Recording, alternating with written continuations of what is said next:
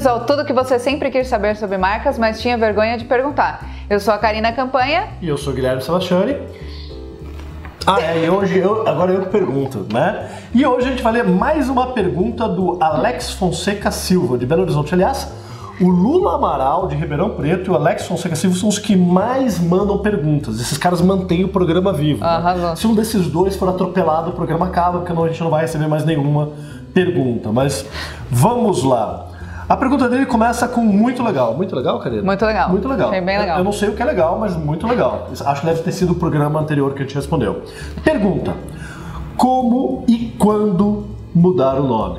Então vamos lá, Karina. Quando mudar o nome? Bom, vamos lá. Eu até elenquei aqui alguns porque tem bastante coisa aqui para falar nesse. Tem uma lista. É, né? tem uma listinha aqui, tem uma colinha. Quando é importante mudar o nome? É, bom. Então, Alex, é, quando ele, é, o nome é importante mudar quando acontecem algumas coisas, por exemplo, quando ele é um passivo, quando ele apresenta muito mais riscos do que ativos para a empresa, quando ele dá muito mais custos, quando ele não atende às necessidades da marca, que ele não comunica a essência, principalmente, quando ele atrapalha mais que ajuda, aí pode ser em várias coisas. Ou, assim, 100% das pessoas pronunciam errado, ou escrevem errado, porque sempre vai ter alguém que vai escrever errado, sempre vai ter alguém que vai pronunciar errado achar uma pessoa, achar um, um, um, público que pronuncie 100% correto, escreva 100% correto, não existe. Aliás, geralmente tem muitos clientes que ficam com aquele incômodo e querem mudar o nome porque falam assim: ah, mas eu chego nos lugares e eu vou falar o nome na portaria e o cara não entende de primeira. Bem, se o ah. porteiro não for ter público-alvo. Não tem problema. Não há problema. É.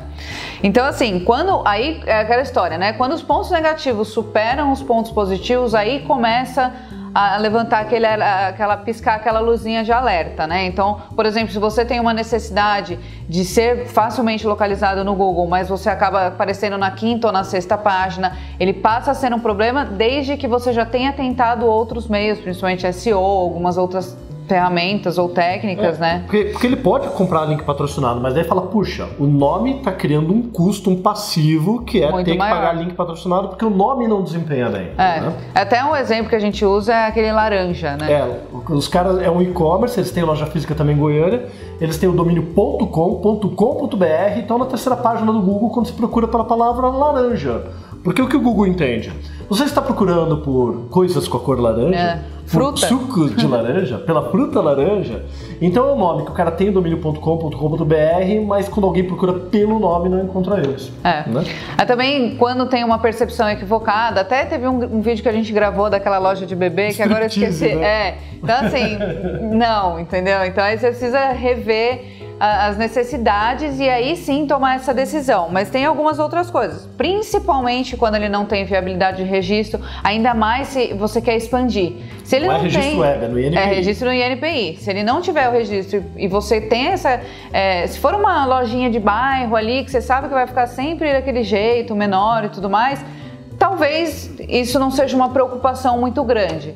Mas se você quer tem um pensamento de expandir, de ter outras coisas, então é importantíssimo ter esse registro. E também tem uma coisa que acontece hoje menos, mas já aconteceu muito, principalmente no, sei lá, na virada dos anos 2000, que é quando você cria um nome que é muito datado, ele fica datado, ele fica obsoleto, algo que acaba se apropriando de um modismo. Então, em 2000 tinha muito Millenniums. A quantidade de nome que apareceu chamava Millennium, Millenniums. Com dois L's, com dois, dois L's, né? Millennium do latim. Millennium, exatamente. Até, é, se for parar para ver também, a quantidade de nomes que tinha até um tempo atrás de nove. I9. É. Aliás, se você conhece alguém que chama, tem empresa com I9, você precisa Estamos mudar. aqui. Estamos aqui para isso. O Millennium também, tá? E assim, o que eu diria, assim, é, eu entendo que é quando mudar, tem um que é na tua pergunta do gênero assim, puxa, quando a gente deve mudar? De preferência nunca, né?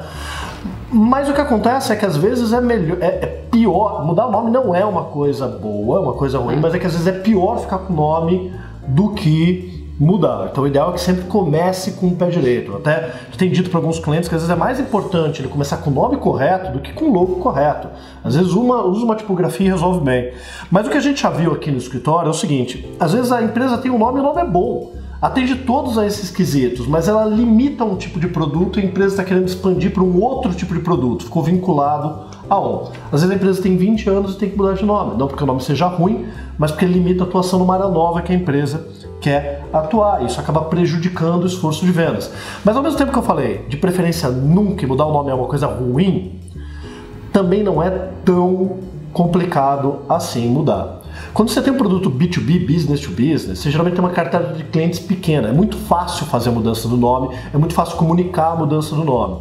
Quando é uma marca de produtos de varejo, consumidor final, em alguns casos pode ser um pouco mais complicado.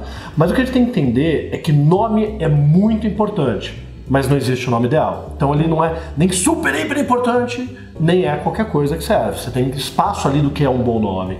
E ao mesmo tempo que mudar é ruim, permanecer com o nome problemático pode ser pior. Então, às vezes, enfrentar essa mudança pode vir bem a calhar. E aí, a segunda parte da pergunta é como mudar? Como é que, como é que você muda o nome? Bom, primeiro, de novo, você tem que ter muito claro o que são esses problemas para você conseguir apontá-los, né? Ou então a gente é, desenvolve ali uma pesquisa, uma análise para conseguir entender realmente, porque não adianta simplesmente, ah, não gostei do nome, ah, meu nome não tem domínio.com.br não é um problema muito grave, desde que você entenda e você saiba claramente quais são as suas necessidades. Se você, é, você não precisa necessariamente do nome.com.br, você pode ter um nome, um complemento.com.br. A, a Gol, né? A Gol a não Gol. tem Gol.br, é. é Voo e Gol. É. A Azul também, também não. é. Então, assim, tem que saber muito bem o que, que são essas coisas para você tomar uma atitude, porque senão começa, ah, tá, mas agora eu não gostei, eu quero trocar. Ah, e aí começa a trocar muito, é sim um problema. Então. Você tá querendo dizer que troca-troca no name não é legal? É troca-troca no name não é legal, tá vendo? bom, mas aí, ah, tá bom, preciso trocar, a gente avaliou, tem realmente mais problemas do que ele ajuda. Então, o que a gente tem que fazer? Primeiro, você tem que criar um processo que seja claro e que tente ser o mais assertivo possível. Porque... E você tem que ter os objetivos que você Exatamente, vai é. Você precisa das necessidades para esclarecer quais são esses objetivos e aí criar esse processo de uma maneira clara, um processo coerente que faça sentido, não simplesmente é, ah, tá, então olhou para o céu, passou um passarinho, ah, passarinho é um nome legal. Nem sempre isso funciona, tá? É... Eu entendo aqui o lado da pergunta do Alex, porque tem muita gente que é, nem me tem um problema aqui que é criar um nome, qualquer um cria. O problema é ter um processo para ter certeza de que aquele nome é um nome assertivo para sua marca. É. E nenhum dos livros de naming, nem o do Delano é. em português, nem os outros que existem em inglês, né? Eu já li todos os livros de naming do mundo, todos os sete. Tá é, oito, mentira, são oito. É, nenhum deles traz um processo claro, mas basicamente o que a gente está falando aqui é defina um objetivo defina um processo para atingir aquele objetivo e no final avalia os nomes dentro daqueles objetivos. É. E aí, para fazer uma transição, se for já um nome existente, é, é, só estudar direitinho cada etapa dessa transição, principalmente para clientes mais antigos, que são eles que vão que tiveram contato com o nome anterior e vão passar a ter com o novo nome. Os novos clientes dificilmente vão não vão nem saber às vezes que era uma empresa virou outra, é, que, era, que era um nome e mudou de nome. Tem uns até como alguns casos de clientes nossos que mudou o nome e a pessoa achou que foi ah, uma fusão, a nossa, compraram a empresa. Um grupo internacional. É. Uau, né? Então, fazer essa transição de uma maneira é, certinha, né, por mais trabalhoso que seja, é sempre melhor, porque os resultados que você vai colher lá na frente são muito mais positivos do que tentar acelerar uma coisa com a outra e aí virar uma confusão total. Perfeito, muito bom. É Maravilha, isso? é isso. Então agora fala de novo o nome do programa para fechar. Tudo que você sempre quis saber sobre marcas, mas tinha vergonha de perguntar. Muito bom, acertou. Ó, acertei também. Até mais. Até mais.